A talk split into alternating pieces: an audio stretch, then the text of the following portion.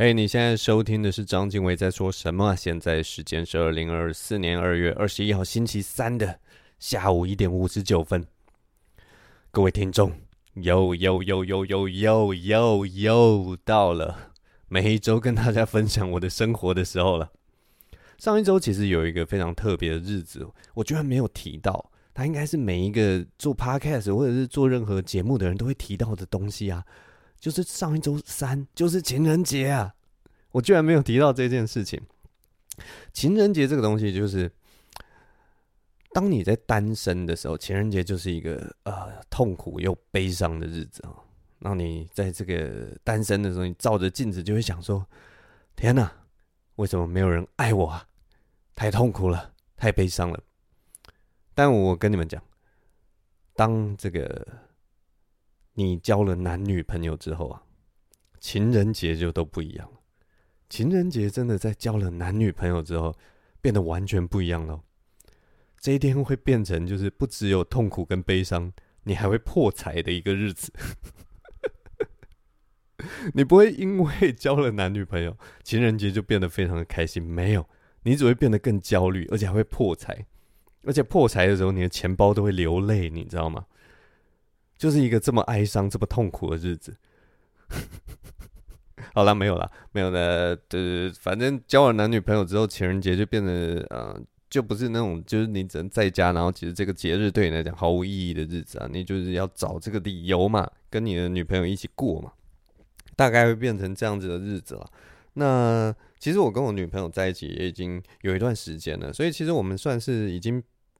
比较少在真的好好的认认真真在过情人节的一对情侣，其实这样说起来有点不好，因为你知道吗？就是很多书啊或什么都告诉你说，嗯，当你们的感情出现了这样子的疲态的时候，其实是有危机的，所以感情是是是要积极去去去经营的嘛。但今年我还是有准备礼物啦，所以我今年情人节就有帮他准备了一个礼物，但也不是我单方面的礼物，因为其实。呃，我女朋友跟我最近就是都是比较懒的那种人嘛，所以我在准备这个礼物的时候，我就在想说，呃，我也不能造成女生的呃压力嘛，就是哎，奇怪，她都有帮我准备礼物，结果我都没有准备礼物，这样我是不是不够格女友？类似这样，我其实是一个很贴心的人，所以我这次情人节准备的礼物其实是帮我们两个人一起准备，就是我我我我买的这个东西是我们两个人都可以一起用的。所以呢，我今年准备的礼物就是一个赏鸟的望远镜，哎，很棒吧？因为我跟我女朋友喜欢爬山，然后又很喜欢就是看各种呃动植物或什么或鸟类，所以我们就我就买了一个还蛮专业的，也没有啦，就是入门级的那种赏鸟望远镜。然后买了就是我们之后出去玩的时候，我们就可以用那个望远镜来赏鸟。在这边，我必须跟大家说，如果你是一个常常去外面踏青的人啊，然后你常常去外面户外玩的人呢，我真的推荐大家可以买一个望远镜，因为你知道吗？那个那个可以看很远的东西的那个爽感，真的是太令人满足了。尤其如果你买的望远镜是那种入门级，就是虽然是入门级，但是其实那种专业型的望远镜，它的那个画质真的是好到跟。你眼睛看出去一模一样，我不知道大家有没有用过那种平价的望远镜，就是有的时候啊、如果去看表演或什么，有的时候会在外面兜售那种很简易型的那种望远镜。然后等到我这次真的买了一个赏鸟望远镜，我才是，哇塞，我以前买的那些简易型的望远镜到底是什么乐色？这个赏鸟望远镜真的太好了吧！我看出去，现在眼睛看出去全部都是四 K 画质，然后全部都放大。真的很难去跟你形容那个那个看到很远的东西的感动，你知道吗？总之，我们那个时候买了这个望远镜之后，我跟他就是到我们附近的一个校园里面，然后先去做了一个初步的赏鸟这样子，然后哇，每一只鸟都看得非常的清楚，然后就觉得这个望远镜真的是很赞的一个东西，所以在这边推荐给大家。但是我们后来走着走着走着走着，我忽然就。也忽然有一个念头兴起，就是望远镜这个东西啊，其实也是很变态的一个东西。我们平时平时其实看鸟就已经很变态，就是鸟这边呃远远的看就是没事嘛，就是反正就是飞翔啊，呃交媾交往啊，跟其他鸟啄来啄去啊，打情骂俏的，然后都都被你这样偷偷看。但是你有这个望远镜之后，你知道吗？你看的其实这个其实可以不只是鸟，你知道吗？所以它真的是一个很变态的东西。我们那天在校园走的时候，你知道吗？我就是拿着那个望远镜，原本在看鸟嘛。然后我就走过一个排球场，然后我就看到一群女大学生在那边打排球，然后就是就是很正常的那个排球，就是这样大家排队，然后彼此发球之类的，然后另一边的人在接球之类的。然后我拿着手上拿着那个望远镜，然后我就在想说，其实我站得非常远，我离他们大概可能一百公尺吧。然后就忽然想说，嗯嗯。我如果现在把这个望远镜拿起来，然后去看他们打排球，嗯，这个 会不会很变态啊？我 你知道，但是我只有想，我真的只有想，我那一天我根本不敢做这件事情，因为真的看起来，我就远远看起来真的是看起来超变态的。可是你知道，就是我也不知道，看运动赛事，感觉也会有很多。很多那种什么球探啊、星探会这样拿着望远镜，然后看看啊运动员的动作，好像就没有问题。或者是说，有人可能拿着大炮，然后拍运动员的呃表现，好像也没有问题。可是为什么一个素人拿着望远镜看，我不知道，看大学女生打排球，感觉就非常的变态呢？总之我，我是说，这样应该不大对啦，所以。虽然我推荐大家买望远镜，但是请不要做这种就是非常变态的行为。我觉得这样真的不行。但是你知道，我心里的确是有这样的念头的。嗯，反正那一次就是我们啊带着这个望远镜出去外面溜溜，然后试一下这个望远镜到底怎么样。然后等到我们发现这个望远镜真的太强了，真的太屌了之后，我们就决定啊找一天时间去赏鸟。所以我呢。呃，这一周呃，礼拜一就礼拜一的时候，现在礼拜三嘛。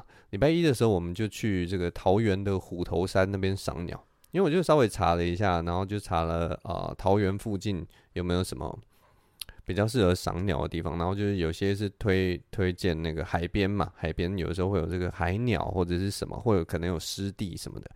然后有些地方是推荐那种呃，就我刚讲的那种湿地啊什么的，反正各种地形都有了。然后还有一种，当然就是跑到山上，例如说桃园那边的拉拉山啊，或什么的东眼山之类的，里面都有很多鸟。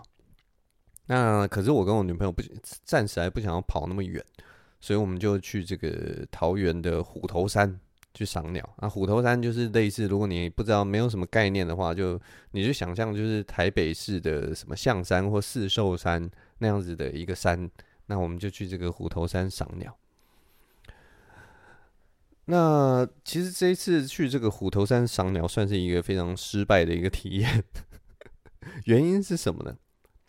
原因就是呢，我们在下午时分来到这个虎头山上的时候，我们发现了一件非常惊人的事实，就是虎头山上没有半只鸟啊，一只鸟都没有啊。我们去的时候，你知道，就是如果我们一般在爬山，或者是去这个呃河堤边的时候，我们听到那个鸟叫声是像菜市场一样，或者甚至也不用什么多复杂的东西，因为有的时候你在路边，你在路边路树上，有时候有一些鸟，它们就是直接会停在那个路树上，然后这边吵得要命，就跟菜市场一样。结果我们那天去虎头山，你知道吗？一片寂静啊。我想说，山上怎么可以没有鸟啊？山上怎么可以没有半只鸟？我是到了这个 鸟类图书馆吗？就是大家都不叫的，大家都不能讲话，大家都要轻声细语，是不是？反正我们到了这个虎头山上，下午时分，大概三点四点，我们一直走到好像五点多吧。整个傍晚都没有鸟，我想说傍晚时间不是就是鸟要飞到树上休息的时间，怎么会没有半只鸟？但那一天就刚好真的都没有半只鸟，有啦，大概大概有个一两只鸟了，但是就是非常少，少到我真的是觉得说，你们这些 懒惰的鸟，快点给我回来，赶快给我出来好不好？我我真的当下真的觉得超级不爽的。然后因为那个虎头山上，它除了那个山啊、除了很多树之外，然后还有一个，它其实还有一个小谷地，然后就是那边其实是有水的。然后就想说，还还因为我们是从那个虎头山公园的入口进去，然后那个湿地的部分可能在比较后面，我还想说到湿地那边总该有鸟吧。结果我们到了湿地那附近，也一只鸟都没有。我想说。那我们到底这一趟来虎头山到底干什么？真的是超级夸张的，我也不知道。但反正我们那天去虎头山就都没看到什么鸟了，是只有找到一两只那个红嘴黑鵯。我不知道大家知不知道红嘴黑鵯这种鸟。红嘴黑鵯这种鸟其实很好认的，它就是全身都黑的，然后它有一点那个呃尾巴有点像。燕子一样这样岔开来的感觉，就也稍微有点长度岔开来，然后它的头啊是这个庞克头啊，它的头就是炸开来这样，然后它全身都是黑的，但是它的那个爪子跟它的嘴巴都是红色的，所以它非常好认。然后它在这个季节其实特别的多，就是这个红嘴黑鵯。如果你们记不得红嘴黑鵯这个名字，你们就想这个红嘴的老阿伯。红嘴，全身黑黑的老阿贝，你们就会把它记起来了，就是红嘴黑鵯。红嘴黑鵯其实蛮可爱的。红嘴黑鵯它其实啊、我不不记得我之前有没有讲过，但是它它这个红嘴黑鵯，因为它长得非常的特别，然后呃，所以它其实身上有两个故事，都是这个我们原住民的一些传说啦。啊，其中一个传说是这个布农族的传说。布隆族传说，这个红嘴黑背啊，呃，之所以长得全身黑，然后那个鸟嘴跟爪子都是红色，是因为他们在很早很很很久很久以前，那个布隆族他们有遇到一场大洪水，然后大洪水来的时候，这个布隆族就逃到山上嘛，才免得被这个大洪水淹没。结果他们逃到山上之后，好不容易保住了这个性命，在又冷又湿的时候，忽然就发现啊。这个部落所有人没有人带火种，那这是这一件事情的事情大条啦。如果这个没有火种的话，他们就算逃到了山上，也抵不过这个寒冷。所以，他正当大家觉得怎么办的时候，这个红嘴黑鵯就自告奋勇说：“好，我帮你们去拿火种。”于是呢，他就一个人在这个大雨之中飞到这个淹着水的部落，然后想办法取了一个还没有熄灭的火种。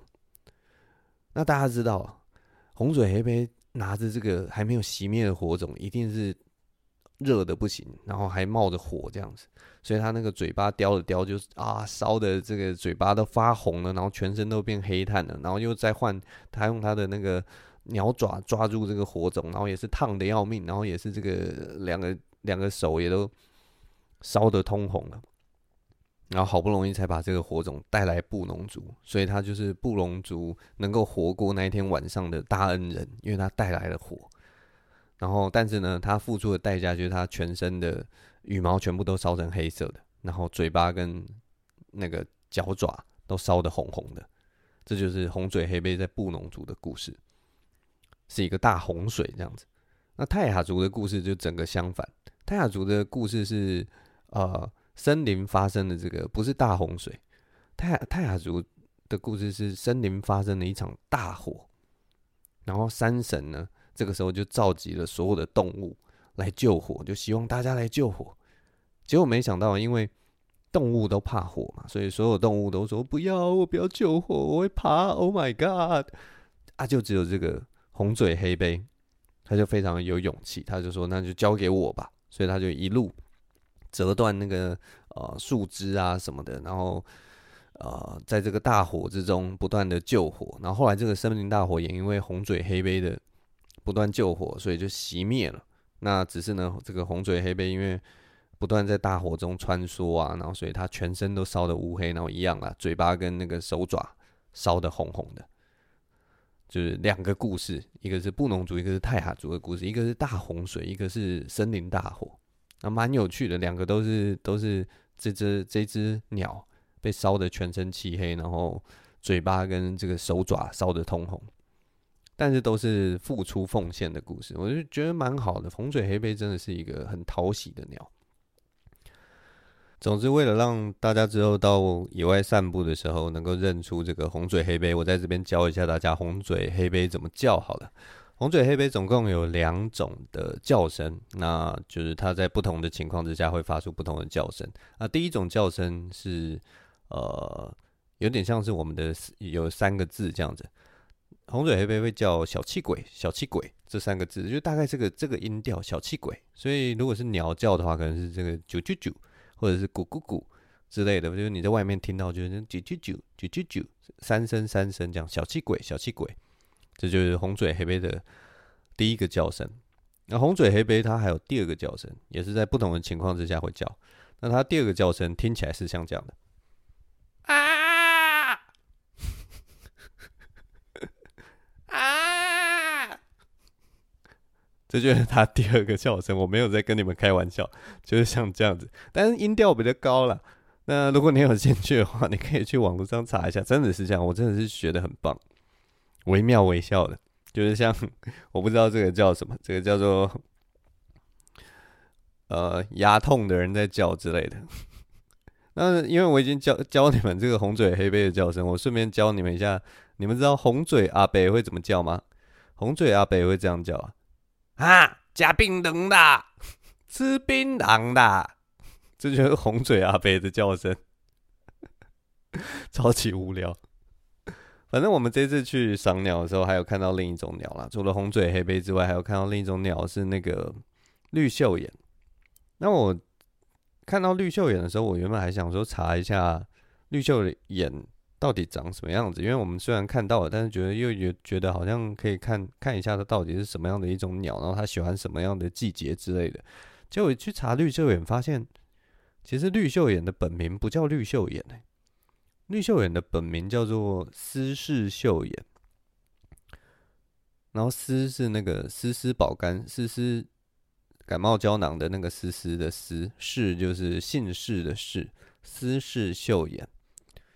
我看到这个名字，我就忽然想到一件事情，就是哎，斯氏该不会是我们就是常常看到的那个名字吧？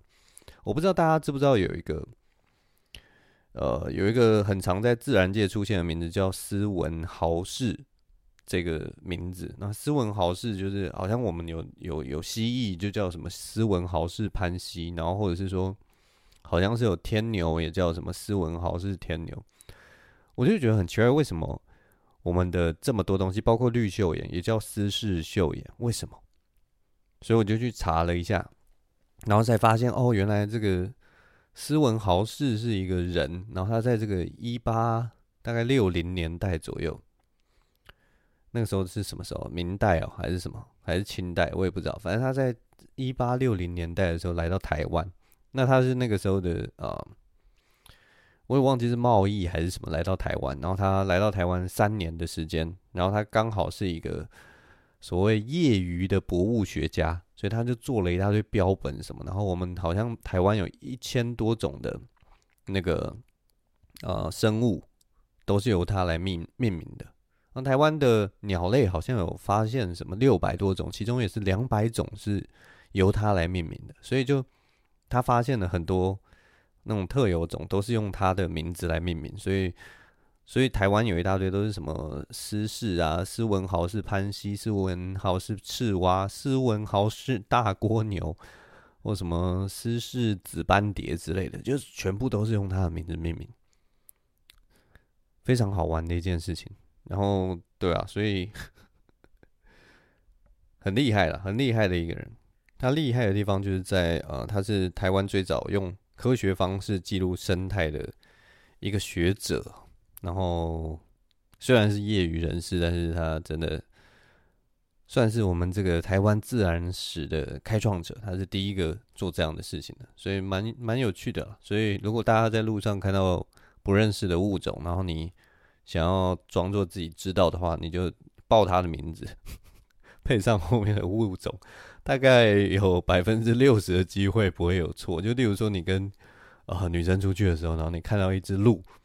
然后就说那个是斯文豪士录，听起来很像煞有其事，搞不好就真的是，反正大概就可以这样了。这就是我们去赏鸟的一个经过，就算是没有看到什么鸟类啦，然后去这个虎头山，算是一日游。虎头山是一个还不错的大公园啊，如果大家有兴趣的话，其实可以去看看，然后去走一走这样子。然后我们这次去的时候是走它，就是呃。走了一个 O 型啊，绕了一圈，然后走到那个 O 型的顶端那边有一个叫什么三分山的地方。我们发现，我跟我女朋友发现，再走过去外面其实还有很后面有一个后山的步道。那那边感觉对我们这种爬山的人来说，好像才特别好玩。所以之后有兴趣，应该也会去爬一下这个呃虎头山的后山啊。那到时候再跟大家分享好了。好了。这一集随便跟大家分享了一些，呃，一些我自己的一些小兴趣啊，这个赏鸟啊或者什么的，买望远镜，算是 我也不知道最近的一个新的兴趣吧。因为过去就其实蛮喜欢看一些花草啊、鸟类什么的，但是最近就是想说，哎，买点器材啊，增加一点视野什么的。然后我上次在 IG 上面 PO 了一个线动之后，还有也有一个朋友，他跟我回复说：“哎，如果你喜欢赏鸟的话，你可以去这个新店广新，好像是一个在新店碧潭山上的一个公园吧，好像叫广广新公园什么的。那我之后可能有机会也会去看一看。那如果有去过的朋友，可以呃留言跟我说那边好不好玩，因为我现在对那个地方完全没有任何的了解了。那大概就是这样。”那我在 Spotify 上面，现在 Spotify 上面有一个啊，反正就有一个投票，然后还有一个留言区啦。那如果大家有兴趣的话，都可以来交流。那在这边先感谢 Alice 写了一些留言，那我其实都有看到，只是我现在还呃不确定我们这些留言要怎么样 有互动，因为我觉得今年应该呃我这个 Podcast 应该其中一个目标就是想要增加互动吧。就是毕竟都只有我一个人在讲，蛮无聊的嘛，所以就希望大家有来有往。那如果呃你有兴趣想要留言的话，可以到这个 Spotify 那边，我觉得那么那边的界面比较好用啊，大概就是这样。那大家都可以试试看。总之，今天节目就先录到这边啦。呃，拉里拉杂的，呃，谢谢大家收听啊，我是张经纬，我们下周同一时间再见了，就这样，拜拜。